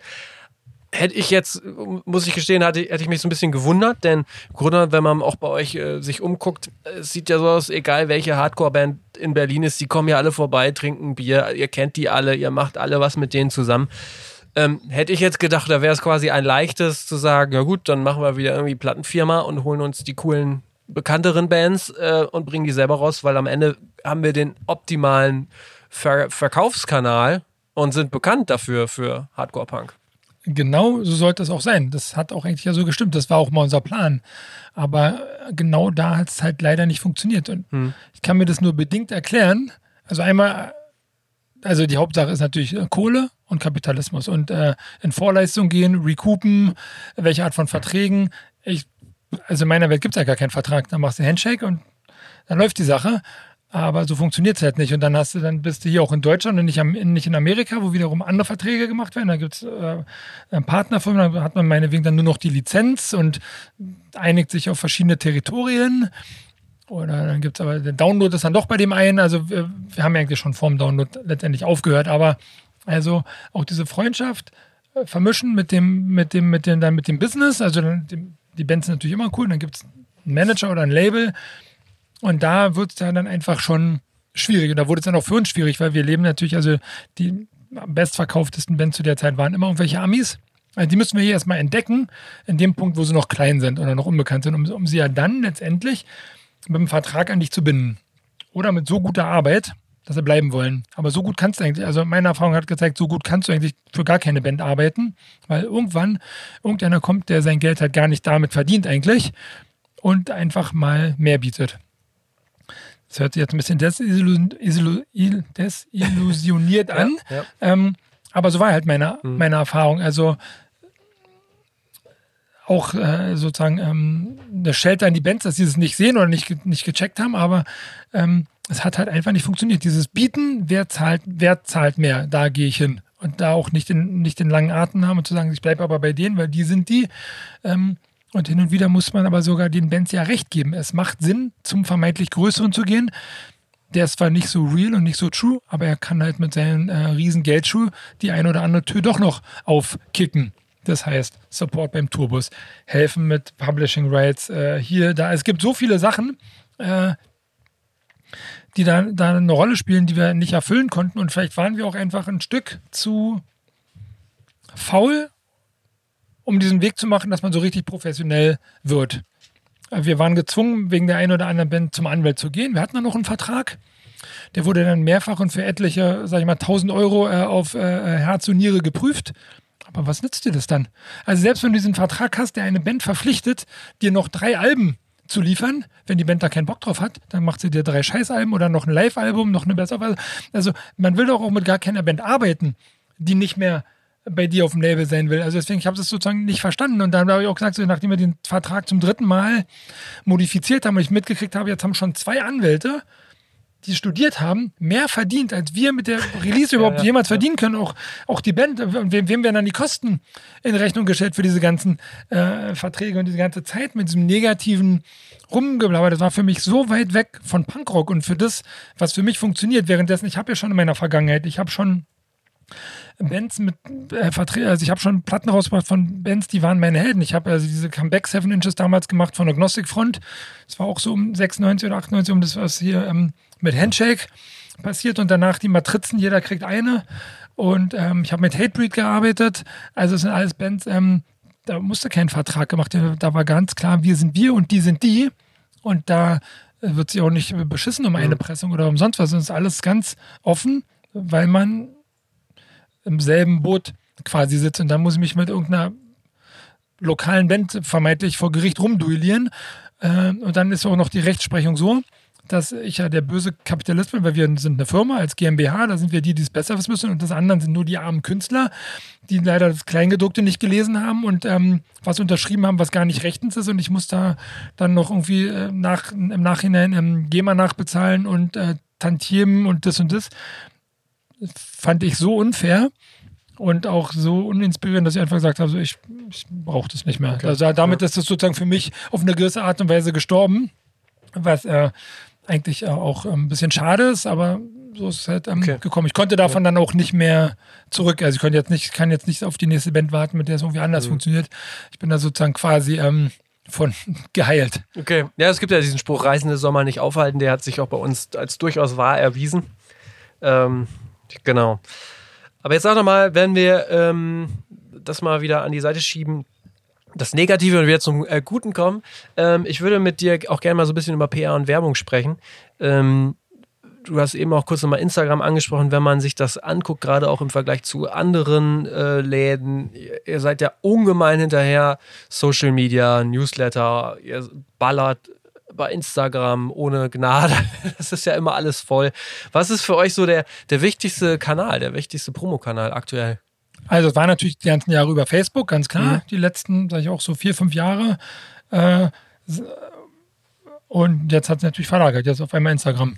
Dass, also, dass du das so siehst und dass du findest, dass wir da viel machen, freut mich total zu hören. Also ich bin da auch relativ hinterher. Persönlich macht mir Instagram auch Spaß. Ähm, aber also ich denke, wir machen da teilweise noch zu wenig oder ich denke, was man ähm, besser machen kann, was wir halt dann ähm, aus verschiedenen Gründen nicht schaffen. Und gleichzeitig sehe ich, wie es, wie es auch äh, wahrscheinlich Instagram die nächste Plattform ist, die sich dann dadurch halt verkauft und äh, ähm, wieder uninteressanter wird. Da muss man wieder irgendwas Neuem folgen. Also wir versuchen es überhaupt nicht krampfhaft, sondern das funktioniert da tatsächlich noch so, weil es uns halt ähm, Bock bringt. Ähm, wobei ich ja zum Beispiel sage, also wir haben uns entschieden, so also unbedingt groß rum TikToken wollen wir jetzt nicht. Ähm, obwohl uns das von vielen äh, Beratern schon nahegelegt wurde, um das so, äh, euch jetzt hier zu verjüngen. Ähm, und tatsächlich ist ja dieses Thema Verjüngung, es ist hier halt einfach ein Thema, weil der Hauptteil von unseren Kernbands, die sind halt alle äh, über 50 und ähm, da, die sterben aus und also da kann man eher darauf warten, dass die ihre Memoiren rausbringen, als noch eine geile Scheibe machen. Und, äh, und so ist halt auch unser Publikum. Und also jetzt die Leute bei uns zu, zu binden, die dann auf neue Bands wirklich abfahren und die geil finden, merkt man, das ist schwer. Die Leute sind, haben natürlich auch in den alternativen Szenen krasse Scheuklappen und sagen dann halt sowas, keine Ahnung, äh, Turnstyle finde ich scheiße, Nasty finde ich auch scheiße. Das also, da gibt es halt ein paar Bands, äh, da kommen wir gar nicht gut ran und äh, viele von den Bands feiere ich aber total. Also Turnstyle finde ich ist eine richtig mega geile Band. Äh, und, und man merkt aber so, nicht mit allen von denen connecten wir gleich, weil wir halt einfach auch selber von woanders ähm, kommen. Klar. Aber wir waren ja eigentlich bei diesen, bei diesen ähm, Werbung und diesen, und diesen Marketing-Sachen. Ähm, also bis zum heutigen Stand haben wir uns das alles soweit selber ausgedacht und, mhm. gucken natürlich hier und da und überlegen es uns irgendwie äh, besser zu machen und, und, und gucken. Haben jetzt auch äh, vor nicht allzu langer Zeit meinen Sohn ähm, Analysator da reingeguckt, dass wir nämlich sehen, wer uns folgt und wann und wie lange und auch, dass man sieht, wann sind unsere starken Tage. Wir sagen quasi, also ich sage unseren Leuten, sei bitte mindestens jeden Tag ein Post, der irgendwas von uns widerspiegelt. Der meinetwegen jetzt, also so ein Standardspruch, den die Leute schon öfter gehört haben, ist, macht doch bitte nicht, dass es aussieht wie Werbung, auch wenn es Werbung ist. Ähm, weil, weil man einfach sieht, dass da haben die Leute weniger Bock drauf und ähm, man, man kann es letztendlich irgendwie auch anders verpacken. Also letztendlich ist alles irgendwie in irgendeiner Form ähm, Werbung, aber man kann halt auch irgendwie da, dazwischen äh, äh, lesen und ich merke ja auch, wie ich da gucke. Also ich gucke, ich kriege mittlerweile sehr viele Informationen selber von Instagram, weil viele auch da Bands selber Sachen teilen. Also auf eine Information habe ich jetzt schon seit Wochen gewartet, dass jetzt demnächst dann dieses Buch rauskommt, was die Collar-Brüder von Sick of It All geschrieben haben. Da habe ich mich schon vor einem Jahr mit denen drüber unterhalten. Und wir haben da auch im Laden gesessen und Pläne geschmiedet, wie wir das dann machen können, wenn es dann released wird. Und ähm, ja, dann, äh, die rufen mich natürlich auch nicht sofort an und sagen, hey David, demnächst kommt unser Buch. Fang mal an, dir was zu überlegen. Sondern das, also, da muss ich dann schon auf Zack sein, ja. um diese Sachen bei Instagram. Äh, zu ja. sehen. Genau, das okay, sieht krass. man dann äh, auf Instagram. Früher wäre es wahrscheinlich Facebook gewesen. Gibt es denn, gibt's denn so ein Tool, wo du, wo du merkst, ähm, da geht es da richtig ab? Weil, wenn man jetzt guckt, EMP zum Beispiel, die haben ja immer diesen Katalog gehabt und EMP sagte, sagte selber, früher war das so, wenn die einen Katalog rausgehauen haben, das war glaube ich viermal im Jahr, da ging da immer die Post ab. Gibt es bei euch auch so bestimmte Tools? Ihr macht sehr einen sehr hochfrequenten Newsletter zum Beispiel. Merkt ihr, bestimmte Tools funktionieren extrem gut gerade? Ja, bei uns funktioniert halt immer unser Kerngeschäft. Also New York Hardcore funktioniert. Also Sheer Terror, Agnostic Front, Madball, diese Schiene. Mhm. Dann bedingt Straight Edge. Ähm, äh, erstaunlicherweise laufen auch Bücher bei uns gut. Also haben auch ein ziemlich gutes Feedback. Also unlängst hat ähm, der ähm, eine Sänger von Chromex, John Joseph, hatte zum Beispiel so ein Buch, so ein grünes Buch, da ging es äh, in erster Linie um PMA und so wie so eine Leben, Leben, lebensbejahendes äh, Lektüre. Davon haben wir hunderte verkauft. Aber also, was ist so das Tool, womit ihr das äh, schafft? Also wie kommen die Leute da, dann dahin, um es zu kaufen? Der Newsletter. Der Newsletter. Ja. Das ist schon das stärkste Tool für euch. Auf jeden okay, Fall. Weil mhm. da können wir direkt die Leute, das kriegen ja die Leute dann ja. quasi direkt nach Hause. Okay, krass. Mhm. Du sagst, äh, Newsletter und Instagram sind gerade so eure wichtigsten. Genau. Mhm. Wobei das Problem ist über Newsletter, da erreichst du nur die, die du schon hast. Wie kriegst du einen neuen Newsletter-Kunden? Äh, mit diesen ganzen neuen Daten. Also eigentlich, wir waren noch ein bisschen besser aufgestellt, ähm, bevor diese Datenschutzverordnung in Kraft getreten ist. Dann haben wir also, seitdem machen wir eigentlich gar keine Verlosung mehr, keine Gewinnspiele, nichts mehr. Ist mir alles viel zu heikel, dass man da irgendwie äh, den Arsch weggeklagt kriegt. Wir haben auch sehr viele sehr schlechte Erfahrungen gerade mit ähm, Verklagen hinter uns. Und ähm, da sich da auch die Sachlage mal so schnell ändert und bevor ich, also da machen wir weniger. Ähm, aber es war natürlich ein guter Weg, um an, an Adressen ranzukommen oder die Leute dazu zu animieren, warum willst du denn, ähm, mach doch mal den Haken, dass du von mir die News kriegen kannst. Also das schaffen wir leider überhaupt nicht. Also wir haben weder kein 20% Rabatt, wenn du bei uns als Erstbesteller rankommst oder, also man kann da so viel machen, aber ich hatte irgendwie auch noch nicht die Zeit, mir da irgendwie was zu überlegen, was halt auch wiederum unserem Wesen entspricht, dass es halt nicht nur ist, hier, wir subventionieren das oder wir verzichten auf einen Teil von unserer ähm, Marge, zumal wir uns das leider überhaupt nicht leisten können. Ich muss, irgendwann werde ich das Richtige finden, wie man das dann, wie man da auf die Leute anspricht und dann hoffe ich, dass da ähm, neue Leute ähm, dann auch wieder irgendwie zu uns finden. Also so, ich würde, also zum Beispiel ein Tipp, was ich jetzt denke, was ich mir vorgenommen habe für dieses Jahr, ist, dass wir wieder auf als Cortex auf Festivals präsenter sind. Das habe ich früher mhm. Oft gemacht. Ich war eher auf vielen Festivals arbeiten oder war mit Bands unterwegs und tatsächlich, dass man wirklich so ein echtes Gesicht zu den ja. Leuten hat. Ähm, und da würde zum Beispiel auch dazu gehören, hier in Berlin richtig haptischen Zettelverteiler wieder zu haben, aber halt nicht irgendeinen, der da aussieht wie so ein armer Bettler, der irgendwie angestellt ist, mit, weißt du, wie in den Ami-Film mit so einem Schild, mit so einem laufenden ja, Maiskolben, sondern ähm, einer, wo man sieht, ja, der hat halt Bock. Hm. Wir hatten okay, jahrelang ja. war zum Beispiel eine Tochter vom Kumpel, die war dann mittlerweile alt genug, dass sie abends halt draußen bleiben kann. Für die war auch dann irgendwie Bezahlung von 10 Euro die Stunde völlig ähm, ähm, adäquat. Und die konnte sich danach noch die Show reinziehen. So, sowas in der Art, denke ich, brauchen wir wieder. Und dann hast du ja schon mal, also das, da können die Leute direkt sehen, ah, die sieht so aus oder der sieht so aus. So, so ticken ja auch Kids teilweise, dass sie da irgendwie, ähm, die schnallen schon, was richtig ist und was mhm. ähm, nicht. Ja. Und, und, und diese Sachen mit bei Festivals sein. Wenn angenommen, wir würden jetzt ähm, Mission Ready Festival zum Beispiel. Finde ich super billing, äh, super korrekte Leute. Wenn ich schaffen würde, meinen Arsch von hier dahin zu bewegen und einfach einen Stand zu machen, ganz egal, ob wir da dann Break-Even machen, sondern einfach nur da sind, das denke ich sind coole okay, Sachen, um ja. weiter auch noch ähm, Leute zu erreichen und auch mal wegzugehen von nur, mhm. ähm, sag ich mal, Instagram, Google AdWords und äh, ähm, Social Media. Habt ihr denn das Gefühl, dass ihr immer noch so, das ist ja so die Rolle des äh, Plattenladens, wie man sie sich früher vorstellt, so des Tastemakers auch sein können? Also, dass man auch so vielleicht seinen Stammkunden sagt, hier, die und die äh, Platte ist neu, hör die rein, kauf die. Also, dass das auch noch funktioniert? Oder hat das funktioniert früher? Ja, es hat früher viel besser funktioniert, weil halt die Stammkunden noch wirklich kommen mussten. Ähm, jetzt sind also viele Leute, die Musik definitiv haben, definitiv haben wollen, äh, also das Kaufverhalten der Kunden hat sich wirklich so verändert. Die Leute kommen rein, fragen, hier habt ihr, jetzt Beispiel Beastie Boys Doppelvinyl, was dann irgendwie gerade rauskommen sollte. Wenn du sagst, nee, dann sagst du, okay, schade, gehen, die kommen aber auch nie wieder. Also mhm. früher waren so okay. Leute, die waren dann drei, vier Mal da, so wie ich damals nach meiner Suicidal Tendencies gefragt habe, bis ich es auf Kassette gekriegt habe. Die Leute machen das nicht mehr. Die warten nicht mehr, die zahlen auch nicht an, die wollen noch nicht vorbestellen. Die Leute wollen die Platte haben und die gehen zum nächsten oder bestellen die im Netz. Und das ist auch egal, wenn die teurer ist. Also das Kaufverhalten ist so am liebsten sofort. Ähm, erstmal, erstmal ohne Wertung würde ich das so, so stehen lassen. Und dann gibt es aber halt auch noch die Leute, die wirklich gerne kommen, die wollen auch quatschen, die wollen sich beraten lassen. Aber leider haben die Verkäufer gar keine Zeit mehr dafür, weil da stehen schon fünf Leute am, am Tresen und wollen halt bedient werden. Und dann kommt einer und will sich dann bei uns an unserem schönen Vorspieltresen eine Platte anhören. Oder vielleicht hat er nur den Bus verpasst, muss eine halbe Stunde warten und will deswegen mal zehn Singles hören. Für die Verkäufer ist das der Hass. Die wissen, die kennen ihn schon, die wissen, der kauft sowieso nichts. Da kommen halt irgendwelche ja, Freaks ja. an, weil es regnet und äh, warten. Und dann hast du auch das Problem, wenn ich jetzt hier von dir eine Platte habe, sagen wir mal, die ähm, schöne Glow in the Dark Marathon Mann. Ja, die kann ich ja nicht aufmachen, einem vorspielen. Also soll ich die den ja, Kunden ja. nochmal selber in die Hand geben, danach der nächste mhm. Kunde sagt, die ist ja gebraucht, ist ja schon offen. Und schon Fettfinger drauf. Also man kann gar nicht mehr dem Kunden das selber sich anhören lassen. Das heißt, ich bräuchte einen, den Verkäufer, der müsste es dann machen, aber der verkauft ja oder berät einen, keine Ahnung, welche Schuhgröße die richtige ist. Ähm, da fallen dann so eine Sachen weg. Also es gibt ja diese klassischen Plattenladen, der Film meinetwegen High Fidelity, die mhm. Freaks, die so ja, den Laden machen. Da ja. hast du aber auch denselben Typen immer im Laden.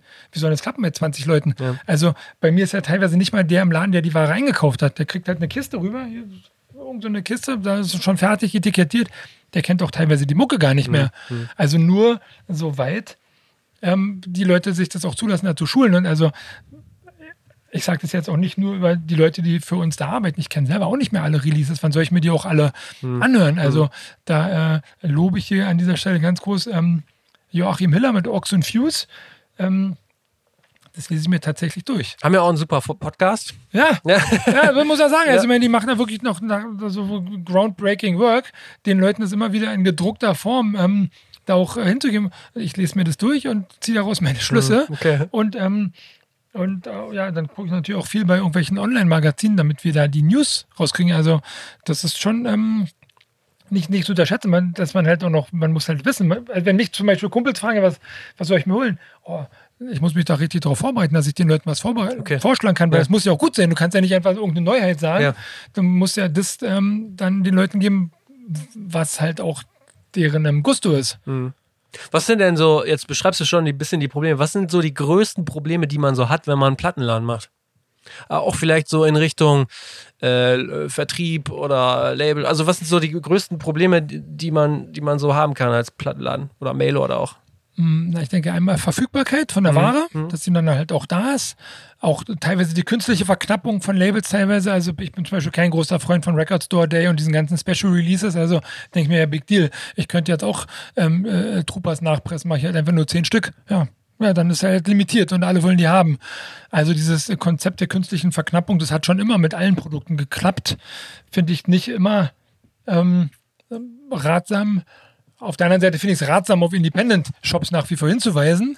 Dann ganz klar äh, der, der, der große Feind, den wir vorhin schon ge genannt, die dir alles umsonst nach Hause schicken, die prägen auch das Bild der Kunden. Also ich habe öfter Kunden, die bestellen einen von unseren T-Shirts in drei Größen.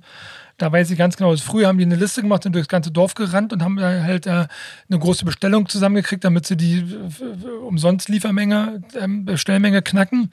Und jetzt weißt du, du kriegst auf jeden Fall zwei oder vielleicht sogar drei Shirts zurück, weil sie einfach nicht passen. Die werden einfach anprobiert da ist halt äh, mittlerweile ähm, Punk und Hardcore auch als Lebensgefühl oder als, als äh, Stilikone, als einfach als Mode-Ding so weit ähm, äh, dazu, sag ich mal, verkommen.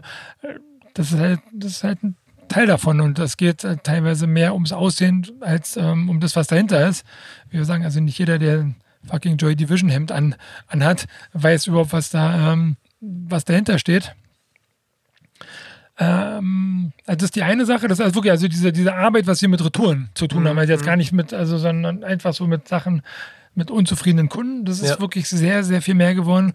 Dann, da ich das Vinyl so stark zurückgekommen ist, also auch Vinyl so verschicken, dass es ungeknickt ja, ankommt. Ja. Also auch vom Label oder vom Vertrieb zu uns, also wie oft wir Sachen haben, die dann hier gleich, äh, die müssen dann muss verhandelt werden. Wird es jetzt ein Cutout, gehen die zurück? Welches Label hat denn jetzt 50 Cover übrig von dem Release? Das muss man auch anfangen, dann den Leuten einzuplanen. Aber die Sachen sind für uns dann wertlos. Wir, wir können das nicht mehr ja, verkaufen. Ja. Wenn ich auf dem Tresen eine schöne Box habe von irgendein, irgendwas, was halt äh, toll ist, keine Ahnung, jetzt zum Beispiel Motorhead, die guckt sich ein Kunde an, die fällt runter, da sind 100 Euro weg. Also die kann man einfach nicht mehr verkaufen. Die kriegst du auch nicht retourniert. Das kann ich dann selber mit nach Hause nehmen so eine Sachen sind halt einfach äh, kacke. Wir hatten unlängst so ein geiles Ärzte-Package. Wir waren schon echt äh, darauf sensibilisiert, das soll dann ausgerechnet nach Japan gehen. Da hast du schon mal immense Portokosten. Und es wurde schon so eingepackt. Also besser hätten wir das letztendlich nicht einpacken können. Und trotzdem wurde das irgendwie so beschädigt, dass der Kunde die Box aufgemacht hat, die halt keine Ahnung was gekostet hat. Das ist zu viel und gesagt hat, sorry, so will ich das nicht, meine Sammlerbox. Dann wird es auch noch zurückgeschickt. Ähm, okay, krass. Da, mhm. Du hast damit also so viel Arbeit, das mhm. ist einfach, äh, das ist einfach dann wirklich nur schmerzvoll, dass man eigentlich weinen kann. Also okay. dieses Ding Kunde König, ja, ähm, das machen wir total oft, gerade wenn es um unsere eigenen Sachen geht. Da ruft einer an, sagt, hier ist ein Loch drin, dann sage ich, ja, dann tut mir leid, kann halt mal passieren. Wir schicken dir ein neues, so, das ist dann ein, einfacher. Ähm, gleichzeitig passieren halt aber diese anderen Sachen mit, dass die Sachen nicht irgendwie nicht, nicht perfekt sind. Also, also wir stecken halt auch in den Sachen nicht drin. Jetzt machen wir die Platten nicht mehr auf, damit sie halt nicht neu ist, sondern halt, äh, damit sie neu ist und nicht gebraucht ist. Draußen steht drauf grünes Vinyl, beim Kunden ist aber rotes Vinyl drin. Wenn sie natürlich bei uns, haben sie auch bei uns gekauft. Wenn ich sage, sorry, du siehst doch, die ist doch noch verpackt. Ich habe doch kein Verschweißgerät hier. Das ist in der Fabrik vertauscht worden. Sorry. Und er sagt, ja, aber die will ich nicht. Dann müssen wir die wiederum zurücknehmen. Also was passiert mhm. öfter und so eine Fehler, wo man sagt, das passiert nur hin und wieder mal. Aber es passiert genau mit der Single, die nach Finnland geht. Wo einfach unbändig viel Portokosten drauf sind. Also das sind wirklich so, ja. das sind so Kleinigkeiten, aber der Arbeitsalltag von jedem, der ist hier wirklich äh, straff und dann sitzt du da und weißt gar nicht, wo, wo fange ich jetzt damit an. Aber wenn du darauf dann nicht schnell reagierst, dann hast du auf jeden Fall einen Kunden weniger. Mhm. Der ist dann nämlich mhm. bei dem beim vermeintlichen anderen Mail oder bestellt, weil er sagt, ja, die waren ja hier ähm, unfähig. Mhm. Jetzt haben wir schon viel äh, darüber gesprochen, was man noch alles machen kann. Und du sagst ja auch zu Recht, äh, der Tag hat auch quasi nur 24 Stunden. Aber wenn du jetzt so ein bisschen in die nahe Zukunft guckst, die nächsten drei bis fünf Jahre, wie äh, schätzt du denn die Zukunft überhaupt aus Cortex-Sicht ein? Es ist ja schon auch immer so mal wieder Thema Labels verlieren unter Umständen ähm, an Bedeutung. Bands machen unter Umständen auch äh, mehr selber. Was bedeutet das für Plattenläden und wo geht da die Reise bei euch so hin? Ja, das ist immer auch wieder ein bisschen besorgniserregend. Also jetzt gerade zum Beispiel habe ich mich bemüht, die neue Dropkick Murphys ähm, 12-Inch Maxi zu bekommen mit zwei Songs. Ähm, da spielt uns natürlich wieder zugute, wir sind langjährige Freunde von den Bands. Also ich kann den Sänger einfach anrufen und fragen, im Zweifelsfall, wenn wir das hier nicht angeboten kriegen. Also derjenige, der normalerweise mit den Labels arbeitet, der hat das nicht auf dem Schirm. Und dann rufe ich den halt an und frage, was ist denn damit? Dann kriege ich auch die dazugehörigen Informationen. Aber A, habe ich das leider nicht bei jeder Band. Ja. Äh, und außerdem war die Antwort, dass sie die nur auf Tour haben und nur in ihrem eigenen Shop oder in ihren eigenen Shops. Da bin ich als Laden raus. Mhm. Egal wie lange ich die kenne und egal, was die sagen, was sie mir verdanken und wie gut wir für die gearbeitet haben, was ich kann diese Platte einfach nicht verkaufen. Das fühlt sich dann erstmal äh, scheiße an, es fühlt sich auch ungerecht an, aber auf der anderen Seite ähm, ist das ein Weg, wo es halt hingehen muss. Und letztendlich gab es diese Zeiten aber auch immer schon irgendwie. Also eine Band, sagen wir eine kleine Band, die früher kein Label gefunden hat, die war gezwungen, es selber zu machen. Dann hatten sie mehr Kosten und dann haben sie danach aber als Umkehrschluss gesagt, die Platte kriegst du aber auch nur bei uns. Nur auf unseren Konzerten live. Da war da wiederum als Dank der Laden draußen, der Laden, der sonst alles von der Band verkauft hat. Also das ist so ein Kreislauf. Man kann es den Bands in dem Fall ja gar nicht verübeln. Die müssen es ja irgendwie äh, machen. Ähm, ja, insofern, also man muss sich, glaube ich, davon so ein bisschen frei machen, ob wir jetzt diese Dropkicks äh, äh, Maxi haben, ja oder nein. Ich hätte sie halt verkauft, wenn wir sie gehabt hätten. Und jetzt verkaufen wir sie nicht, ist auch gut. Wo die Reise diesbezüglich hingeht, ist natürlich echt die Frage, was passiert jetzt weiter mit den Downloads und gibt es dann, also wird also also jüngste Beispiel auch von uns aus der Firma, es gibt hier viele Leute, die auch arbeiten, die haben keinen CD-Player mehr. Äh, die haben aber auch keinen Plattenspieler. Also die sind, die waren so, also so, ja, die hören halt wirklich die Musik auf dem, auf dem Telefon. Ähm, äh, also ich bin halt noch eine andere Generation, ich habe noch beides, aber ich mag auch die CD, auch wenn ich mittlerweile weiß, dass sie einfach nur äh, Plastikschrott ist. Ähm, ich finde es cool, die kannst du in den Player machen, die kannst du da reinmachen, die kannst du auch im Zweifelsfall irgendwie leicht kopieren. Also dieses ganze andere Zeug, das ist mir schon fast ein Tick zu kompliziert. Mhm. Äh, jetzt habe ich gerade den Faden verloren. Aber wo die Reise hingeht mit der Musik, also mhm. zum Beispiel, wenn es nur Downloads gibt, da muss man sich vielleicht da auch irgendwie ähm, äh, neu erfinden. Vielleicht geht es ja weiter. Also wie mir als Kunde angeboten wurde, lass, lass einfach eine Kassette da. Wir nehmen dir die Suicidal schon auf. Die wollten ja nicht mal Geld haben. Ja. Also äh, ja, vielleicht muss man dann, vielleicht wird es dann so eine Servicestation, dann kannst du dir bei uns einfach nur den neuen Song von Dropkicks runterladen. Äh, wobei die Frage ist, wieso machst du nicht gleich alleine? Mhm. Äh, ähm, da sind wir natürlich dann bei Merch, bei Dropkick Merch. Merch Können genau. wir noch verkaufen. Ja. Geht halt ähm, mehr darüber. Ähm, in einem Treffen, was ich aber mit meinen Partnern hatte, ähm, wir haben ganz klar für uns entschieden, wir wollen aber ein Plattenladen bleiben. Mhm, okay. Und sozusagen da auch mein Appell an alle, die äh, uns hier irgendwann äh, zuhören. Also so, solange es da Leute draußen gibt, die Bock haben auf alternative Musik oder ich sag mal vermeintlich irgendwie harte Musik oder Underground, solange können wir die natürlich auch verkaufen und bringen. Und solange haben wir eine Existenzberechtigung. Also wir sind eigentlich von unseren Kunden abhängig. Wenn die Kunden inklusive mir irgendwann mal den Fehler machen und halt alles nur noch downloaden, oder also ich meine, da ist ja eine Gefahr dahinter. Welche Musik wird denn dann zum Beispiel gar nicht mehr zugelassen mit ähm, Kontrollieren vom Internet von meinetwegen expliziten Texten, Aufstand zur Randale, staatsfeindliche Sachen. Also ich meine, äh, das kann ja alles passieren. Äh, sagen wir so, es ist schon mal passiert, das kann folglich wieder geschehen. Ähm, wo kriegst du dann deine Musik her, wenn du diese ganzen alternativen Strukturen aufgibst. Mhm. Also das sollte man ja, äh, dazu sollte man es halt nicht kommen lassen und dann, das würde heißen, also man sollte immer noch äh, zurückgreifen zur guten alten Kassette. Das war ein geiles Medium, oder? Ja. Wo man es selber machen äh, konnte und einfach vervielfältigen konnte, ohne dass äh, einer gesagt hat, was von, keine Ahnung, Betrug und Raub und äh, die, äh, die Künstler prellen. Äh, ja, also so, ich hoffe einfach, dass da so lange ähm, ein Feuer da bleibt, ähm, Sachen mhm. zu kriegen, die man halt nicht auf dem ähm, kommerziellen Vertriebsweg kriegt, weil es da nämlich für die Leute zu unattraktiv ist. Unattraktiv deswegen, weil sich es nicht verkauft. Wenn jetzt jemand in Deutschland sich berufen fühlt, nochmal einen Plattenladen aufzumachen, was würdest du dem mit auf den Weg geben? Starke Nerven, viel Spaß und ähm, ja, keine Ahnung. Kann sich jederzeit hier melden. Wir haben ordentlich viele Poster, die man so als Deko nehmen kann, um sein Klo zu tapezieren zum Beispiel.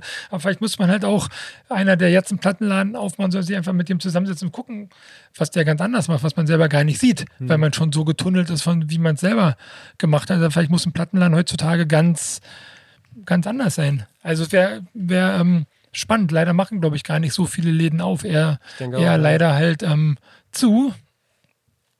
Ich kann das, äh, in Osnabrück gibt es ja Shock Records, kann mhm. ich sagen, ist bei uns quasi um die Ecke. Die haben halt so einen ganz interessanten Move gemacht. Die sind nämlich nach irgendwie unzähligen Jahren umgezogen in eine relativ äh, frequenzstarke Straße und haben quasi, das ist so eine Kombi aus Plattenladen und Café finde ich persönlich total angenehm, total geil. Also du kannst sogar da mit einer Platte hingehen, äh, die anhören und Kaffee trinken. So die Kombination mit Gastro ist halt da total gelungen. Mhm. Ne, finde ich so. Das sind für mich zum Beispiel so Beispiele, wo ich denke, vielleicht dann doch so, du hast ja jetzt gesagt, so für euch ist das zu etabliert, aber so, wenn man halt sagt, man macht immer das so wie so ein, wie so ein, äh, naja, e-, Event Store oder halt einfach so Concept Store oder wie auch immer, mhm. die Kom Kombination, das mit was anderes zu kombinieren, mit was anderem zu kombinieren, ist wahrscheinlich schon auch dann, denke ich, so ein bisschen die Zukunft. Mhm. Das ist interessant, ist ja jetzt auch nicht so ein neues Konzept, sieht man ja viel in Amerika, also Barnes Nobles oder ja, auch diese ganzen stimmt. Buchläden, wo dann Starbucks integriert ist. Ja. Ähm, oder auch jetzt letztendlich in Berlin, Dussmann, Kulturkaufhaus, kannst du auch dann mhm. ähm, da einfach auch da sitzen und die Bücher lesen oder schmökern, weil sie das eigene Essen dabei haben oder nicht. Aber das funktioniert halt nur, wenn man es sich leisten kann. Also allein, allein ein Buchhandel, was machen wir mit diesen hunderten angelesenen Büchern, ausgeknickte Klar. Cover, zerstört, zerstört Also irgendeiner muss es ja bezahlen. Da ist das Thema schon für uns gegessen, weil wir es einfach, ähm, so, das ist, so traurig, wie es ist. Das kann man ja wirklich nur machen, wenn das funktioniert. Wir sind dazu gezwungen, mittlerweile diese Bücher, unsere, unsere Bücher einzupacken, wie so Schulbücher früher in so eine Folie, mhm. weil halt keiner okay. ein vollgegnadeltes Buch haben will. Also du kannst das Buch bei uns nicht angucken. Und es würde sehr nerven, wenn ein Kunde sagt, er kann das mal angucken. Auf der anderen Seite muss ein Kunde das ja angucken können. Da sind wir so ein bisschen, das fühlt sich alles ad absurdum. Also, das ist ja so, wie wenn du in den Schuhladen gehst und darfst den Schuh nicht mehr anprobieren. Gleichzeitig könntest du es ja im Schuhladen sagen, der ist ja schon gebraucht. Ja, ja. Den hat ja schon ja. einer an. Ähm, also das ist halt ein bisschen absurd. Und wenn wir jetzt den Leuten sagen, sie können bei uns keine Platte mehr anhören, sagt jemand, du musst doch wissen, was du haben willst, oder hör dir das mal bitte selber auf Spotify an, bevor du es kaufst, ja. dann wird es halt eigentlich irgendwie langsam lächerlich. Und es ist ja schon lächerlich, dass man sich nicht mal mehr selber was anhören kann. Also dass man diesen Vorspieltresen wegrationalisieren muss. Da könnte man natürlich dann die, die Espressomaschine hinstellen. ja, siehst du. also man darf auf jeden Fall nicht aufhören, irgendwie auf einer gewissen Art und Weise da flexibel zu sein. Und ähm, wenn man es schaffen würde, sag ich mal, mehr auch von seinen eigenen Produkten anzubieten. Also wenn einer mein eigenes Buch zerknickt, was ich meinetwegen jetzt über irgendein Thema geschrieben habe, da hätte ich dann von mir aus gerne fünf Ausstellungsstücke und da könnte man dann die auch leichter Leuten geben. Auch ähm, zu Schockrekord zum Beispiel. Hier nimmt doch mal unsere Sachen mit auf. Wenn man sich da alternativ auf irgendwelche Abrechnungsmodalitäten einigen kann oder was passiert mit der beschädigten Ware. Man braucht ja nur ein Konzept. Also man kann das ja auch eine Tombola machen, weiter verspenden. Man kann auch, also das wäre noch so eine Sache, was ich denke, was man viel machen könnte oder was man viel mehr reinbringen könnte, wenn man sich dann halt die Zeit dafür nimmt wie kriegt man denn mehr politische Arbeit und gut und wichtige politische Arbeit wieder in dieses Konzept vom, vom Plattenladen. Das ist zum Beispiel, äh, habe ich gemerkt, das ist mir abhandengekommen. Das hat mir dann total stark gefehlt. Und erst mit unserer Arbeit mit dem Maifest, mit dieser Bühne, die wir hier machen und dieses eingebundene Kiez zu sein, parallel zu den äh, ähm, steigenden Mieten, dass ich gemerkt habe, hey, man muss wieder anfangen zu kämpfen. Man muss wieder unbequem werden. Ähm, das, denke ich, ist auch noch ein Aspekt, was man als, als ähm, Plattenland, der eh schon auch einen Draht zu, zu vielen unterschiedlichen Menschen hat und zu der Jugend hat, das müssten wir ausnutzen. Nicht einfach nur einen Flyer reintun von Sea Shepherd. Ich meine, jeder ist für Sea Shepherd. Also hast du schon mal einen gehört, der dagegen ist? Also das ist so ungefähr ja, wie, ja. wie ähm, ja, Stopp Tierversuche oder wie das, das was alle Omas ähm, und die unterschreiben. Aber es gibt auch andere ähm, Themen, was ja auch viele jetzt wieder verstärkt aufgreifen, ähm, Seenotrettung, die ganze Flüchtlingssache. Da kann man wirklich total viel machen. Und das, denke ich, ist das ein Teil von der Zukunft, mhm. dass man da anfängt, die Leute ähm, ja, zu mobilisieren und auch zu sagen, das ist unsere Meinung, wenn es euch nicht passt, dann braucht ihr auch nicht unsere Kunden sein. Dann, ähm, das gehört aber dazu gehört natürlich auch, auch ähm, Mut und man muss sich auch leisten können. Ja, klar. Cool, coole Geschichte. Vielen Dank für die vielen Insights. Äh, die Stunde ist jetzt äh, um. Äh, es ist dunkel draußen und ich werde jetzt vielleicht gleich mal das Cortex-Bier testen. Ähm, ich bedanke mich ganz herzlich. Ich wünsche euch alles Gute. Wer viele Platten kaufen möchte, sollte das bei Cortex tun. Mach's gut. Ciao. Dankeschön. Tschüss. Ja, das war der Podcast mit David Strempel von Cortex Records. Im Anschluss gab es natürlich, äh, zumindest für mich, noch das Bier, kann ich sehr empfehlen. Ähm, ansonsten, ich bedanke mich fürs, fürs Durchhören und kann auch nur nochmal appellieren, wenn ihr Feedback habt, schreibt mir sehr gerne direkt auf all unseren Kanälen. Oder aber auch, wenn ihr in der Musikbranche aktiv seid, wenn ihr gerade startet, wenn ihr länger dabei seid, pitcht gerne die Ideen, die ihr habt, ähm, wenn ihr Hilfe sucht. Ähm, wir können uns gerne austauschen, genau einfach eine kurze Nachricht, wo auch immer, und dann können wir uns connecten. Zum Beispiel über LinkedIn oder auf allen anderen Kanälen auch. Ich wünsche euch noch ein paar schöne Tage. Macht's gut. Ciao.